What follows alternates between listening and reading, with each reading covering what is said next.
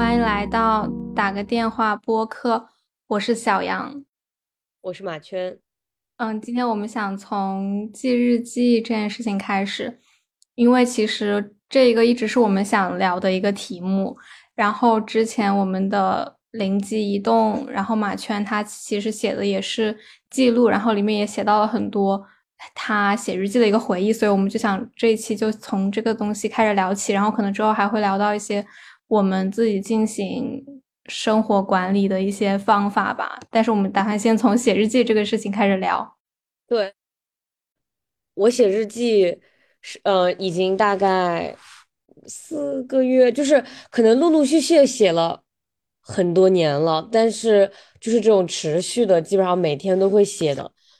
从初中之后就就没有再写过了，现在就是重新把它捡起来，这种就是这种嗯每日日记，大概已经写了大概四个月左右。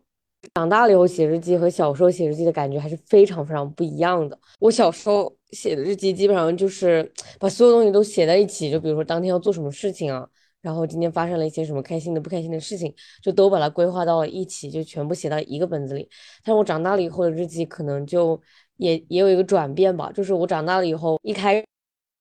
我也就是基本上就记流水账，就今天发生了什么事情，就事无巨细的写下来。之后我可能就慢慢慢的，嗯，变成了主要是写感想，就是我今天有什么想法，然后嗯，不足以。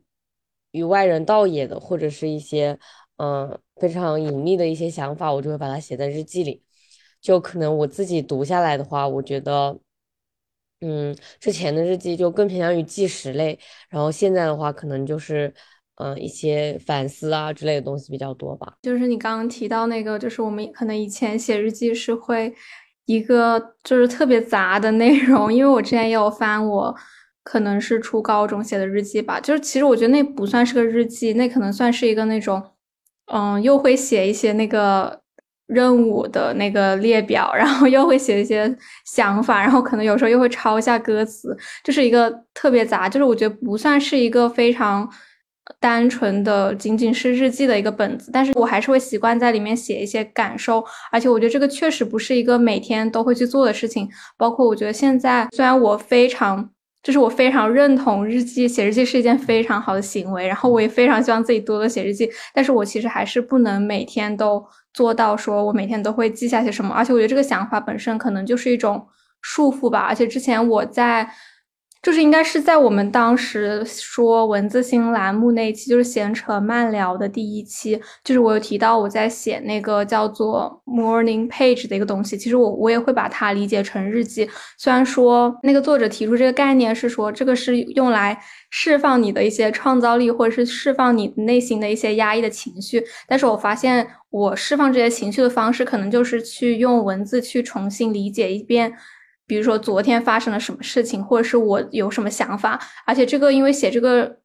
东西的时间是在每天的早晨，它的那个基本的规范就是写三页。但是其实我不并不是每天都会有这个时间去写这个东西，但是我还是会，我现在的话大概就是隔两三天我就会写一次，然后我就会发现我写的时候其实就是在写一本日记，就是比如说我会写一些最近发生的事情啊，然后就会写下来。然后我会觉得说，我现在大概就是写了一，就是完整的写完一本了，而且我我用的是那种之前就是初高中买了的本子，但是完全没有，就是写了几页就丢开的本子。但是我现在大概就是把一本都写完了，然后我觉得那是一本完完全全属于我自己的日记。虽然说我是在写这个 morning page，但是我真的还是用那个记录下来了很多东西。而且在那个书里面，他是说，其实你不要去回看你写的那些。内容，因为这个东西就是用来当下你去释放你内心的一些情绪和思想的一个方式吧。因为有时候去回看的话，反而会让你非常纠结在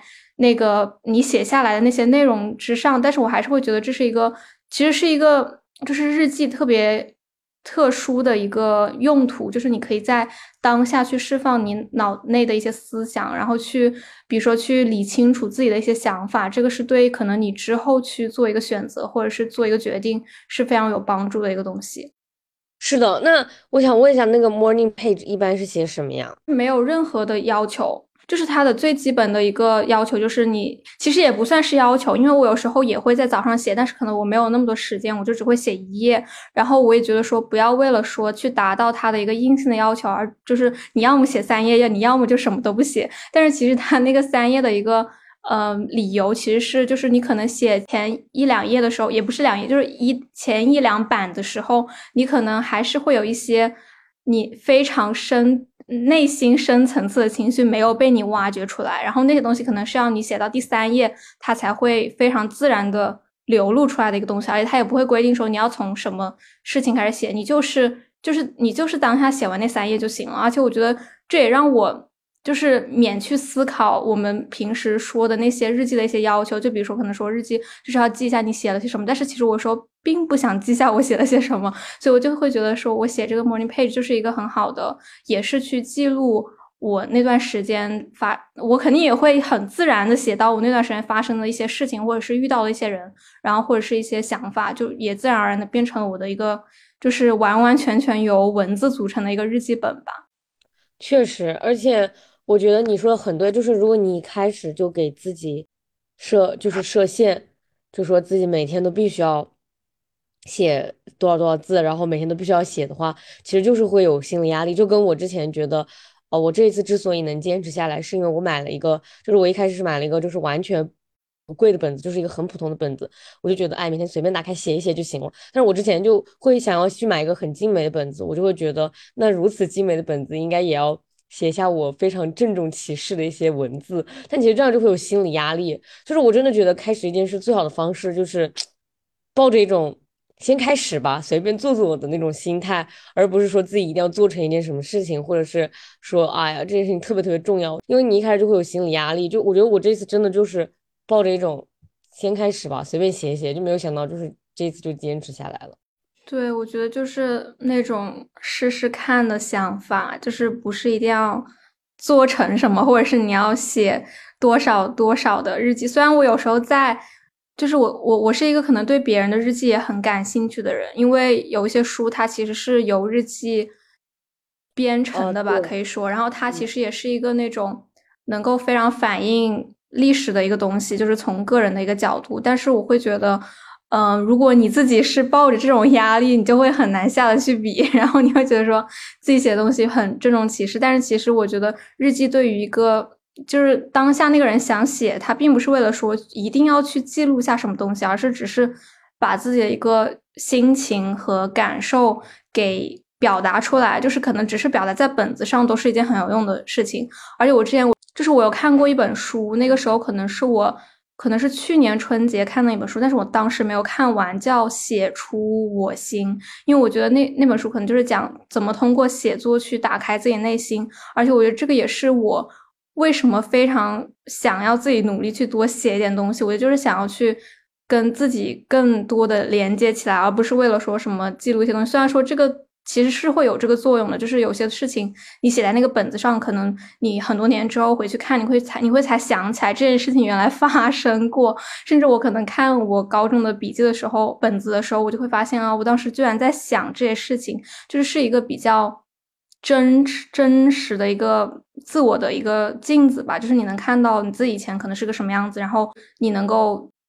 就是通过这些东西，甚至得到一些启发。就这个启发是过去的自己给现在的自己的一个东西。对对对，真的是这样。就是你当下可能觉得这件事情没有什么好写的，或者这件事情没有什么好记录的。但是我真的觉得，就是你把它记下来本身，然后能让你之后回想起来，就是在你快忘记的时候看到这些文字，可以想起来你当时的想法，或者是就觉得说哇，我当时居然是这样想。那我觉得这件事情就本身就很有意义，因为我们真的就是会忘记。甚至昨天发生的事情，就是我真的非常直观的能够感受到这件事情。就是我如果今天想去写昨天的事情，就完全不是昨天写当天发生的事情那种心境了，完全不一样。而且我觉得，就你本身你把它写下来，你就是会重新想一遍这件事情。你脑海里想一件事情和你写下来这件事情就是完全不一样的体验。所以我觉得，如果你真的有这个意愿，或者是就是想给自己留下一点什么东西的话，就是 真的非非常推荐大家写日记。就是像小杨说的，你也不需要说给自己一个压力，说每天都必须要写很多啊什么。你可能一天写一句话，我觉得也很不错了。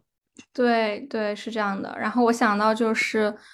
嗯，之前我听一个播客，到时候可以就是贴到我们的那个内容简介，因为我现在不记得叫什么，但是它里面提到的一个很重要的点就是，你写日记的时候，你不要去重，你不要去试图。去叙述一件事情，而是你要把你自己的感受写下来。可能以前我们就是，比如说在小学、中学，我们被教的写日记就是写今天发生了什么，然后就是发生了什么变成了一个你要去试图去回忆起的一个任务，然后你要通过写作把它尽可能完整的把这个事情叙述出来。然后我老师可能也是这样子给我们评分的吧。但是我发现就是现在我我真的就是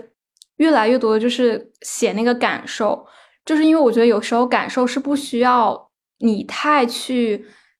动脑子，就是你不需要太去思考，或者是思考很久，你就能写下来这些东西。然后那些东西对我来说是很珍贵的一种回忆吧。就是你当时是怎么对这件事情有什么感觉，或者是你甚至你的心里的一些负面的情绪，你可以这个时候非常自然的流露出来，因为你不必害怕说这个东西给别人带来了什么。不好的影响，然后这个东西就也是可能也是一个为什么我现在更愿意去写日记，因为我会觉得说这就好像我自己去跟一个人聊天一样，就是我能够非常随意的去释放任何的情绪，我知道他不会去评价我的任何一个想法，然后这样子我才能非常诚实的在那个本子里面面对我自己吧。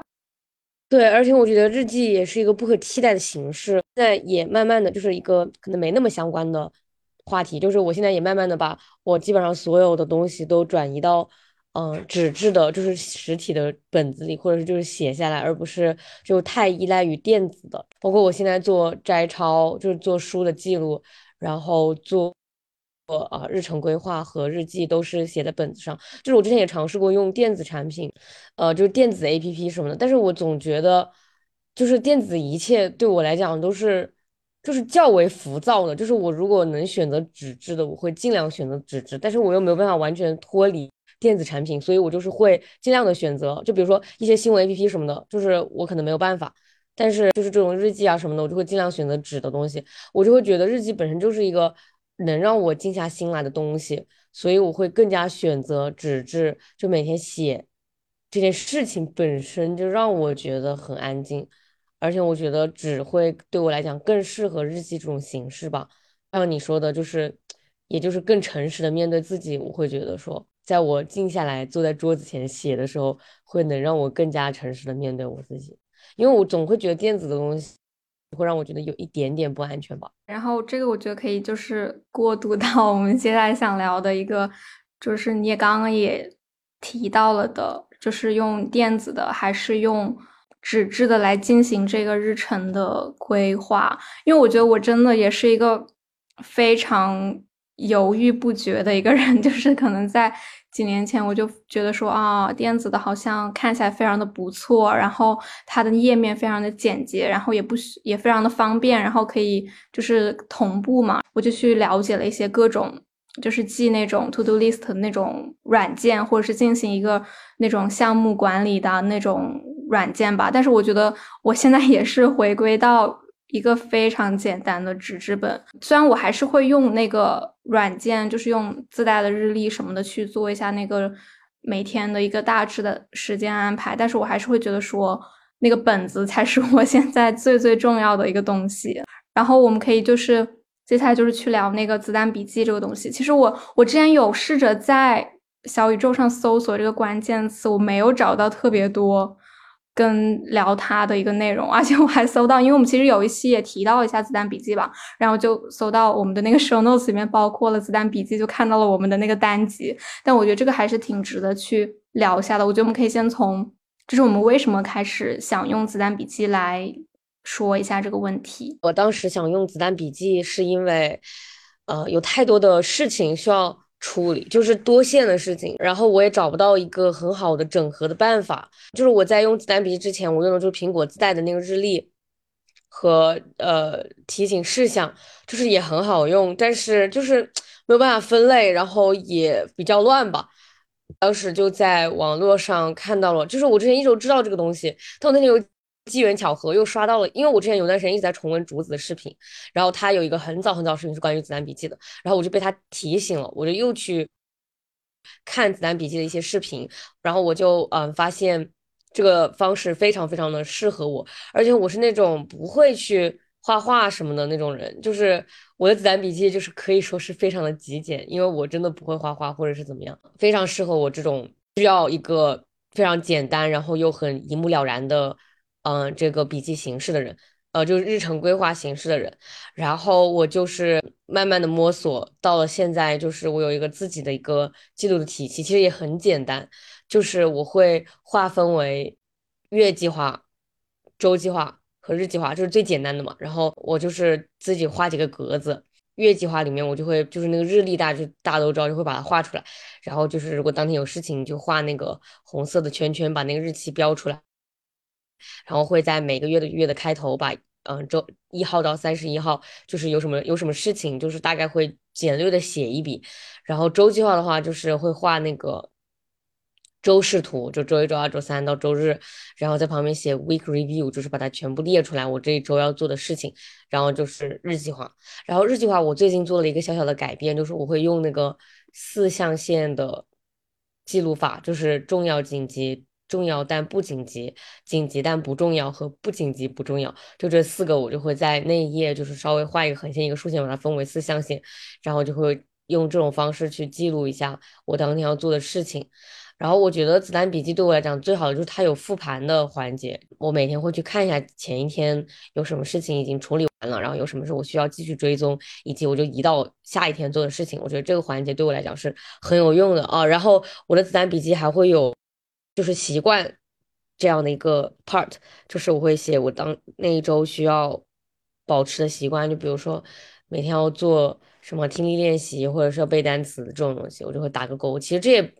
这也没有那么大的作用吧，但是就是告诉我自己每天有一个这种事情要完成。对，我觉得子弹笔记它就是一个，虽然我觉得就是虽然说它很容易上手。但是我真的就是上了好几次 才上成功，就是我可能两可能三年三年前就知道这个东西吧，然后我又试过，但是就是试过马上失败，然后当时可能又两年前，然后我又知道了，然后我又去尝试去做了一个那种学生版的子弹笔记，就当时有很多时候适合大学生的子弹笔记的那个体系，我也照着做一下，我甚至非常。用心的，就是 自己就是去规划了一下我的这个体系，然后我当时甚至还录了一个视频，就是我就说我我把这个讲清楚，但是那个本子，然后那个页面，其实我我在用了大概一个月之后，我就再也没有碰过它了。然后再一次尝试，就是这段时间，也也不是这段时间吧，就是去年的这个过程，我我其实也不记得具体的是为什么让我想要去看那个那本书，就因为有那本书叫就是叫子弹笔记吧，然后应该就是能够。非常全面的去覆盖到关于这个子弹笔记的任何东西，然后我发现其实关于这种时间管理的这种体系，其实看书是一个非常有用的方式。我觉得这个可能比你去网上看很多很多不同的那种 set up 的视频要来的有用的多，因为看书它是给你一个最基础的框架，然后以及它就是因为那。应该就算是那个他的子弹笔记的创始人，就是他告诉你为什么要用这个东西。我觉得当时看那本书的时候，我是有很多的，就是我觉得他说的真的好多地方很对。然后我觉得这个体系就是非常适合每一个人，就是而且我觉得这个是一个非常容易的事情。然后我就再次开始尝试用那个子弹笔记，而且我稍微回顾了一下我之前几次的失败的这种。经历吧，然后我就发现一些共同点，比如说我当时用的都是那种新本子，然后我当时用的是大本子，然后我就吸取了我之前的经验，这次我就是拿一个我甚至已经写过好几页的一个那种 A 六的小本子开始的，其实也设置的非常简单，因为我就不想说自己有太多的负担，因为其实如果有各种各样的页面，就有时候你会我我会吧，就是我会更更容倾向于去。逃避它，但是如果是一个非常简单的页面，就比如说今天我就写一个日期，然后我就写我今天干什么，就这个是非常直直白的一个东西，然后我就会很愿意去遵守它。但其实我发现我最近的一个小小的滑铁卢，就是 在就是春节的这段时间，可能因为我没有那么多的任务，就是可能学习上的或者是其他事情的任务，我就会没有去记这个子弹笔记。然后虽然说会在那个月月历的那个页面会设置那个打卡的东西嘛，然后我就会发现我我有时候会空了很长一段时间，然后我甚至就也因为空了很大一块的那个部分，我就会更加不想去看我这个本子。但是我最近一个星期就是我就想了一些办法，就比如说把一些嗯，其实和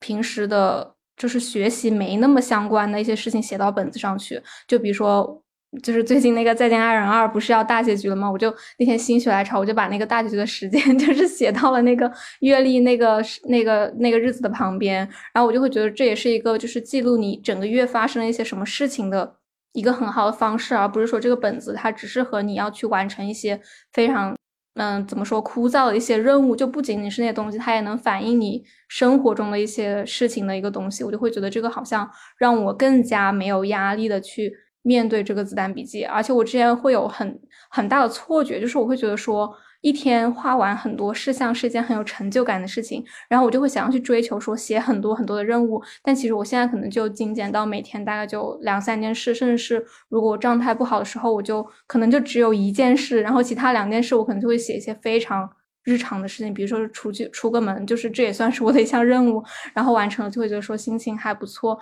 就我觉得一个最近的一个感受吧。我非常赞同这个小本子，就是给人带来的一种。心理上的轻松感，就是我现在就是直直接换成了一个小本子做子弹笔记，因为我之前用的是大本子，然后我每次就是感觉字也要 特意写的很大，呃，因为我觉得小本子其实就是完全够用了，就是我现在其实每天很多事情，但你就是正常的写字的话，我觉得小本子真的是完全够用的，而且你不会有那么大心理负担，就是你也能够随时带出门。因为现在对我来讲，子弹笔记有一个很大的好处，就是我可以随时拿出来看，然后记录一下我就是临时要做的事情。比如说昨天我就出呃手机没有电了，但是呢我要去超市买东西，就我就是会啊把那个 grocery list 写在我的。子弹笔记上面，就是我觉得子弹笔对我来讲就是一个什么都可以写上去的东西，我就把它写上去了。然后我手机没有电了，我也完全不会慌，因为我知道就是我的东西在我的本子上。然后我也是因为是很小的本子，所以我就可以拿来它在超市里面就买一个就打一个勾。就是我觉得这个东西对我来讲就是 很大的一个安全感吧，就是我不会把所有东西都寄托在我的电子产品上，如果它没电了或者坏了什么的，我也不会那么。那么的紧张，而且我也很赞同你说的，就是不需要在上面记所有都是很严肃的东西。就比如说，我也会把呃一些就是我想看的电视的一个什么大结局的时间写在上面啊什么的。我也会写一些很轻松的小事情，就是我觉得这些事情都会让我的子弹笔记更更为我所用吧。其实我觉得这个东西就不是一个什么很复杂的体系。就如果你想开始的话。就是因为我可能我的个人经验就是我没有失败，就是我就一开始就开始了，可能是因为当时我事情真的太多了，我需要一个这样的东西来，呃，来来让我的生活变得更加嗯 organize，所以就并没有失败。我觉得，如果说你是想要轻松的开始的话，我觉得你就可以看两个 B 站上面的视频，然后去主要还是搭建你自己的，就更适合你自己所用的子弹笔记吧。而且我觉得，以我自己的个人经历来讲，就你不需要把它做的很漂亮，就你也不需要会画画什么，完全可以是一个很很实用的，然后很简单的一个笔记形式。是的，然后我想到一个点就是，嗯，因为我刚刚去翻了一下我的那个本子嘛，然后我就会发现说，子弹笔记它很重要的。一个东西就是它的那个目录，虽然我看很多人他其实是不会写目录的，我觉得这也完全能够理解。但是我会觉得说这个目录的作用其实真的是很大的。比如说它的子弹笔记的一个非常，就是为什么那么多人用它，就是因为它可以自己去做那个叫做叫做特殊集子的一个东西。它就不仅是有你那些基础的那个月啊，或者是周啊，或者是你比如说像你写的你的 grocery list 这种东西，它其实还可以用来记一些比较。怎么说？一些你可能临时想到的一些主意，或者是这个主意你是想留下来，然后你之后可能还会想翻开回回看看一看的。然后我就看了一下我的一些，就是特殊的集子，就是这个东西完全就是因人而异的吧。就是我写的可能就是我目前在用的两个集子，就是一个是那个预算的集子，就是关于花钱这方面的一个集子，然后还有一个就是我写的一个我的。算是一个心愿清单的一个集子，然后我集子开始的也非常的突然，就是因为我应该是看一个就是关于金的纪录片吧，然后我就我就当时就有一个心愿，然后我觉得说这个心愿是一个就是可能你当下很难实现，但是可能在未来你有可能去实现，然后并且这个实现会让你非常开心的一件事情，我就想我不想忘记这个心愿，然后当时我就开了一个那个就是心愿清单这个集子，然后因为你就可以直接在那个你的 index 那个地方就是可以写那个你的页页码嘛，然后其实写页码这个东西我最开始也是很不理解的，就是在前一两次。就是写子弹笔记的时候，我会觉得说写页码是一个很累赘的事情。就比如说你要自己去标那些东西，但是这次我就发现这真的就是非常有用，因为我已经大概从九月份开始写，然后就可能也写了那么有那么四五十页，然后如有页码真的是让你能非常快的找到你的那个东西。然后还有一个东西就是我平时看子关于子弹笔记的视频，但是我没有在里面看到被提到的一个非常小的细节，就是关于如何去。迁移你的那些，你的那些未完成的一些事项，或者是你那些特殊集子，因为可能我们平时看那个都是看别人已经做好的一个体系设计，但是可能背后的一些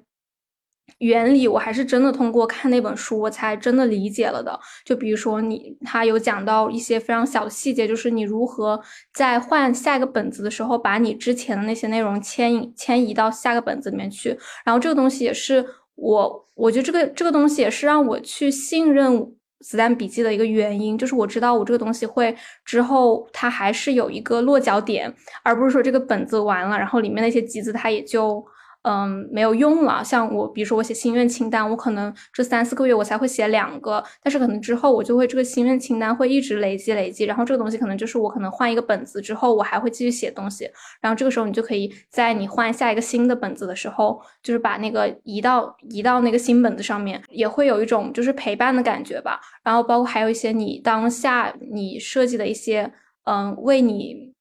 当那个月份设计的一些东西，比如说或者是为那一个季度设计的东西，这个东西是你可以就是用完你就可以不用再回看的。但是如果你想，你也可以把它就比如说剪下来，或者是自己留到一个地方去，我这个也是很方便的一个事情。嗯，而且我觉得其实子弹笔记也是，嗯，一种日记形式一样，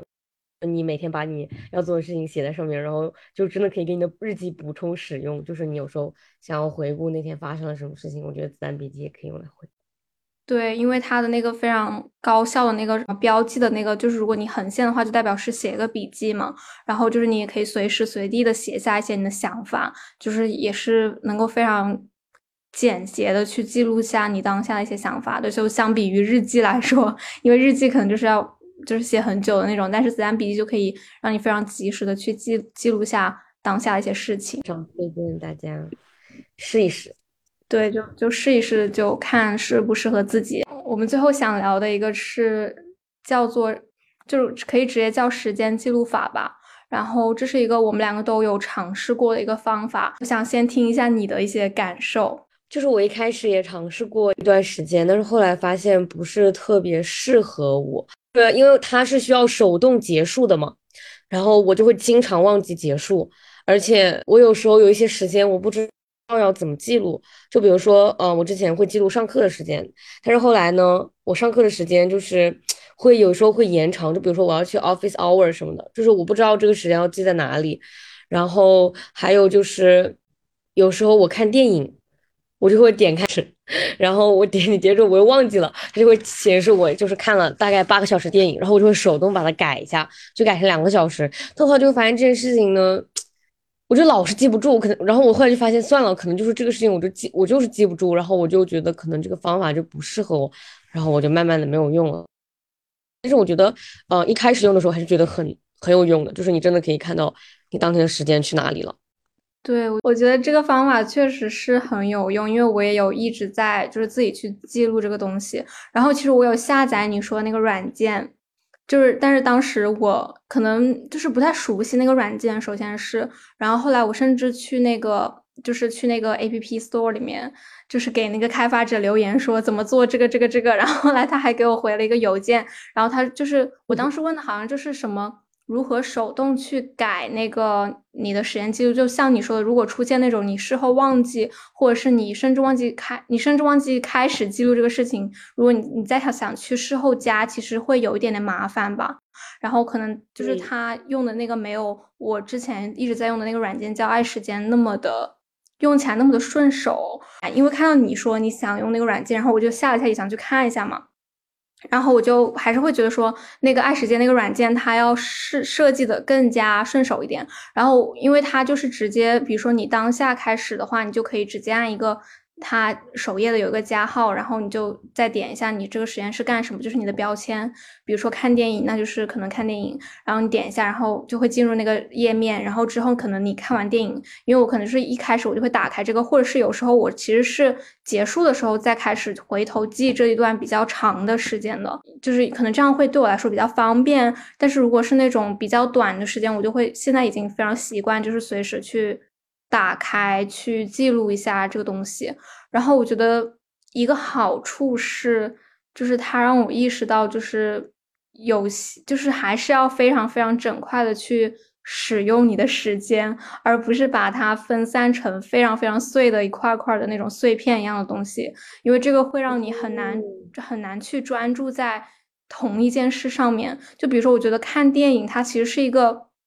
这是非常困难的事情，我不知道为什么。这首先就是我不是说在电影院看电影，我可能是说在家里看，我会觉得这是一个其实需要你非常强的 专注力的一个事情。就首先你要一直坐在那里，然后可能你要控制住你去看手机的这个冲动，因为如果不是在电影院的话，你在家里其实你是更容易被分心的。而且有时候，比如说你说你想要去查一个这东西，然后你拿起手机，你就会发现。就很容易，你又去会去看跟这个电影相关的别人的一些影评，然后这个时候你就完全就是从那个看电影的状态中脱离出来了。我觉得这个其实是也和我们平时的一些，就比如说我们读书可能也会这样，比如说或者是学习，可能我真的很容易就是分心的这种人，然后我会觉得说那个就给我一种感觉，就是就是按下了开始键，我就会就是一直做下去，要不然我就要去手动的去结束这个时间，那也就意味着。就是 我这个时间，就是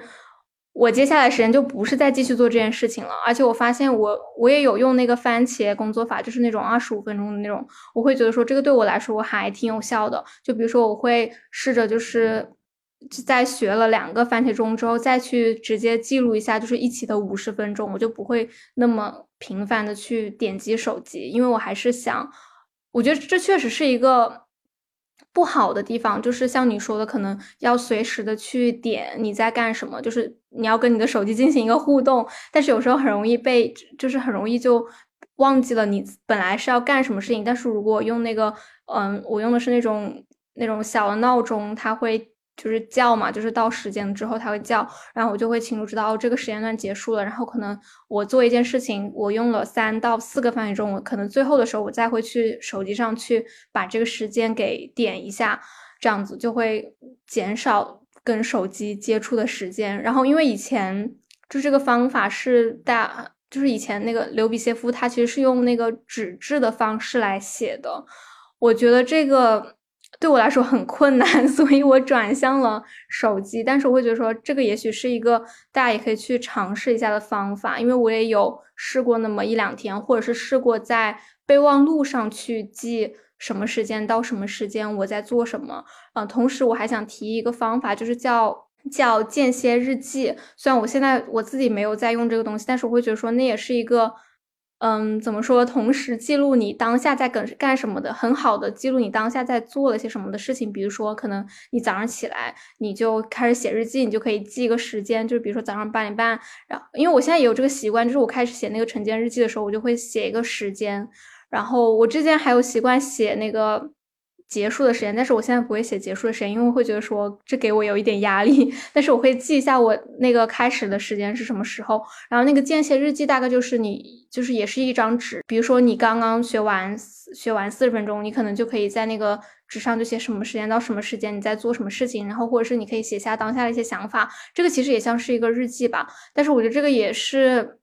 就是挺需要时间去适应的这种方法，然后我我目前还没有找到很好的，就是融入我日常的生活这种方法，所以我就没有用。但是我会觉得这个也是一个，嗯，有待去尝试的一个方法。确实，我觉得这种东西还是需要你对你自己生活有一定的掌控感吧。就是我觉得也是一种提高你对你生活掌控感的感觉，就是你知道你这一天的时间去了哪里。对。然后我觉得手机还有一个用处，就是它最后有那个统计的功能，就是你不需要自己去 手工的去看，然后就有一些数据就能够非常清晰的 告诉你你这一天干了些什么。但其实我有时候也会，也就是也不是说焦虑吧，就是会觉得说。我觉得可能也是习惯了之后才会，甚至是去习惯你这一天没有干什么这个事实。就可能刚开始做那个实验记录的时候，你会心里特别就是想说，我就一定要把这一天填满，然后你就想我这一天要做好多好多事情，做不同类型的事情。但是我现在就。就是更加容易去接受，就是可能你有一天就是什么都没有干，或者是你有一天就是全部都是在看看电视，然后这个东西也可以就是非常诚实的反映在你的那个数据上面。然后这个也并不是一个，因为我不想把这些时间管理的方式去理解为一种你要花更多的时间去精进你自己的那种感觉，我会觉得那给我带来特别大的压力，然后我会觉得这个也不是我想要的，我只是想要。知道我每天都干了些什么，或者是我想要自己能多做一些我想做的事情，而不是可能有时候就非常迷糊的，就是直接 刷手机刷了半天。所以我也非常讨厌那种，就是比如说高效啊，或者是你去，就是就是比如说用这个来来显示你是一个。多么厉害的时间管理大师！我觉得这个不是的，我这个初衷就真的就仅仅是你增进一点对自己的了解，可能跟我们之前提到的日记也是同一个作用吧，只是不同的方式而已。对，是的。差不多录到这里，感谢各位听众朋友们的收听，我们下期见，下期见。